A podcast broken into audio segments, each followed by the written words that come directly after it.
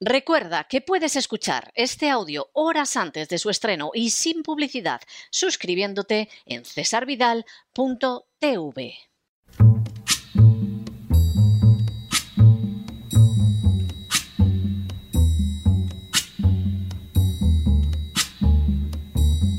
La voz con César Vidal, desde el exilio.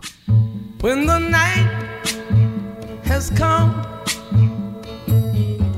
and the land is dark and the moon is the only light we'll see. No, I won't be afraid. Oh, I won't be afraid just as long as you stand, stand by me. Muy buenos días, muy buenas tardes, muy buenas noches y muy bienvenidos a este editorial especial de La Voz. Soy César Vidal, hoy es el miércoles 16 de diciembre de 2020 y me dirijo a los hispanoparlantes de ambos hemisferios, a los situados a uno y otro lado del Atlántico y como siempre lo hago desde el exilio. Corría el año 1963 cuando se estrenó una producción ítalo-franco-yugoslava en la que se narraba en clave dramática y a la vez cómica el desarrollo de una huelga industrial en la Italia de principios del siglo XX. El protagonista, un izquierdista más dado a la agitación que a pensar realmente en las necesidades de los obreros, inducía a los trabajadores a lanzarse a la huelga, pero en un momento dado se asustaba al ver cómo se recrudecía la represión gubernamental.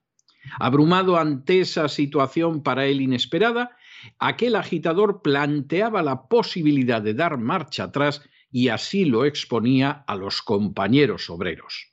Sin embargo, la reacción de los trabajadores, lejos de aceptar aquella posibilidad, resultaba encrespada, y en un momento dado comenzaban a gritar furiosos.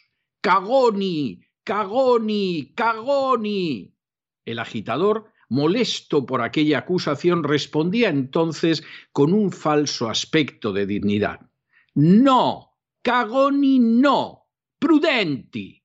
Ni que decir tiene que al final la huelga fracasaba y la situación de los trabajadores acababa siendo incluso peor que antes de iniciarla. La pregunta que quedaba entonces flotando en el aire era si el agitador pertenecía al grupo de los Cagoni o, como él decía, de los Prudenti, si era un cobarde o simplemente alguien sensato. Por cierto, la película se titulaba Los compañeros y su protagonista era el genial Marcello Mastroianni. En las últimas horas hemos tenido nuevas noticias sobre la lucha por la victoria electoral en Estados Unidos. Sin ánimo de ser exhaustivos, los hechos son los siguientes. Primero, el día 11 de diciembre por la tarde, el Tribunal Supremo de los Estados Unidos rechazó la demanda presentada por el fiscal general de Texas, Ken Paxton, que buscaba revertir los resultados electorales en cuatro estados clave, otorgando así la victoria electoral a Donald Trump. Segundo, a la demanda del fiscal general de Texas se habían sumado una veintena de estados convencidos de la existencia de un colosal fraude electoral. Tercero, la resolución del Tribunal Supremo no entró en el fondo del asunto ni realizó valoración alguna de las pretensiones del fiscal general de Texas. Simplemente apeló a un tecnicismo legal y la rechazó sobre la base, bastante discutible jurídicamente, de que el fiscal general de Texas no tenía un interés apreciable en cómo otros, otros estados podían haber conducido sus elecciones. Cuarto, de manera bien significativa, solo dos magistrados del Tribunal Supremo se pronunciaron, lo que excluyó tanto a los afines al Partido Demócrata como a los conservadores en los que, por cierto, tantas esperanzas habían depositado muchos en los últimos tiempos. Quinto, la conducta de los jueces fue considerada de manera casi unánime como una muestra de que el Tribunal Supremo eludía buscarse complicaciones en relación con un asunto sumamente espinoso. En otras palabras, entre defender la legalidad o su zona de confort personal, los jueces del Supremo se habían quedado con defender la segunda. Sexto, así lo lamentaron acto seguido personajes que iban del propio presidente Trump a Sarah Palin, que hace unas horas calificaba a los jueces como ovejas. Séptimo, el día 14 de diciembre, el colegio electoral asumió que Joe Biden no era el presidente electo, como se han empeñado en afirmar los medios, sino el candidato presunto para ser certificado en la primera semana de enero como presidente electo. Octavo. Ante esta resolución del colegio electoral, presidentes que habían evitado reconocer la victoria de Biden, como el ruso Putin o el mexicano AMLO, lo hicieron. Noveno. El día 15 de diciembre, los electores republicanos de Pensilvania, Georgia, Michigan, Wisconsin, Arizona, Nuevo México y Nevada presentaron listas alternativas de compromisarios en favor del presidente Trump. Décimo.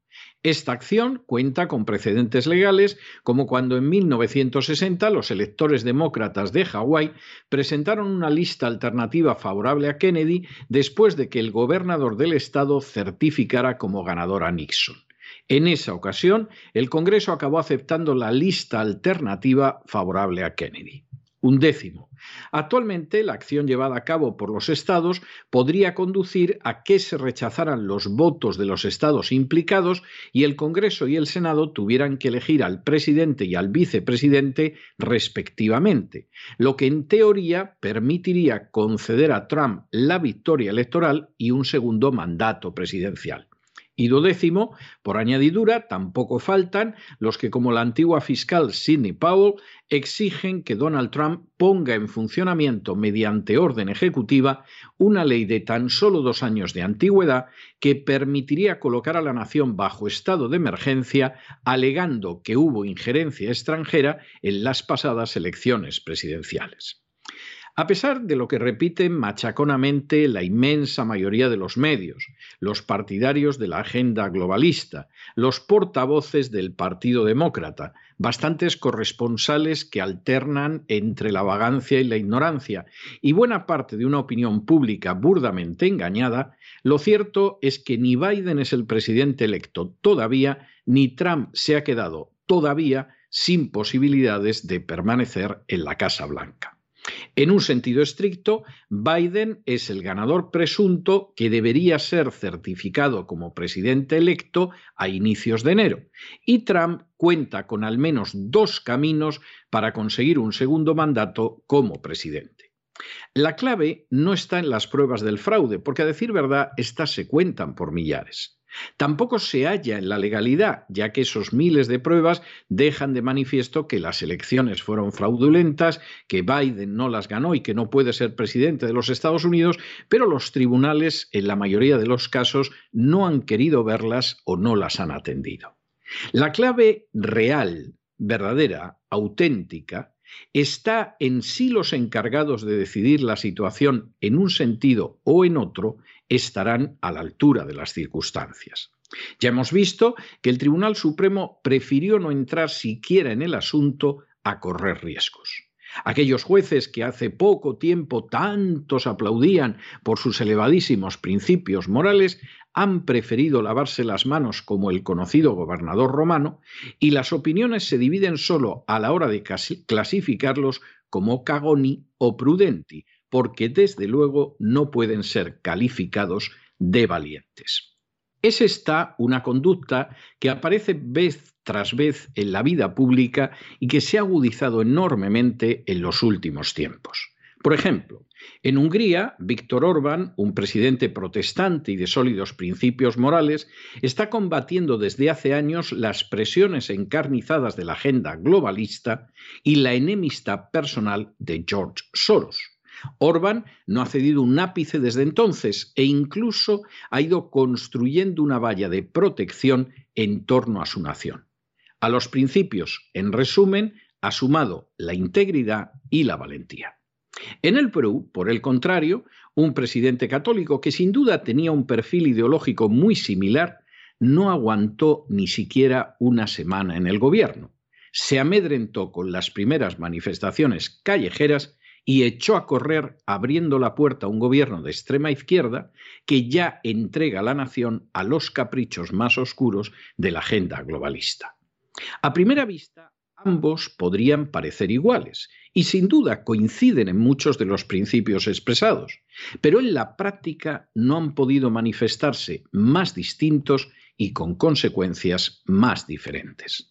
Lo mismo podría decirse de esos jueces del Tribunal Supremo de los Estados Unidos en los que tantos, tantísimos depositaron tanta, tantísima confianza, pero que han dejado de manifiesto que la valentía no es precisamente una de sus virtudes más destacadas. Al final, no basta ni mucho menos con profesar determinados principios, con manifestarse partidario de la vida, con llenarse la boca con consignas pro familia, con vociferar como un energúmeno contra la izquierda. Además, hay que tener, y en no poca medida, valor e integridad. Si ese valor y esa integridad se dan cita en el legislativo de Estados Unidos a inicios de enero, Biden no será el próximo inquilino de la Casa Blanca. Sin embargo, si ese valor y esa integridad no caracterizan a congresistas y senadores, da lo mismo que los califiquemos de cagoni o de prudenti, porque la batalla entonces sí se habrá perdido de manera definitiva y con pésimas consecuencias para los Estados Unidos y para el conjunto del planeta. Al final, los principios, por mucho que se grite al expresarlos, valen de poco o incluso de nada si no están asentados, arraigados y enraizados en la valentía y la integridad. Mientras tanto, en el tiempo que han necesitado ustedes para escuchar este editorial, la deuda pública española ha aumentado en más de 5 millones de euros. Y, por cierto, buena parte de ese dinero va para medios que no les están diciendo en absoluto la verdad de lo que sucede en esta gran nación conocida como los Estados Unidos de América. Muy buenos días, muy buenas tardes, muy buenas noches. Les ha hablado César Vidal desde el exilio. Que Dios los bendiga.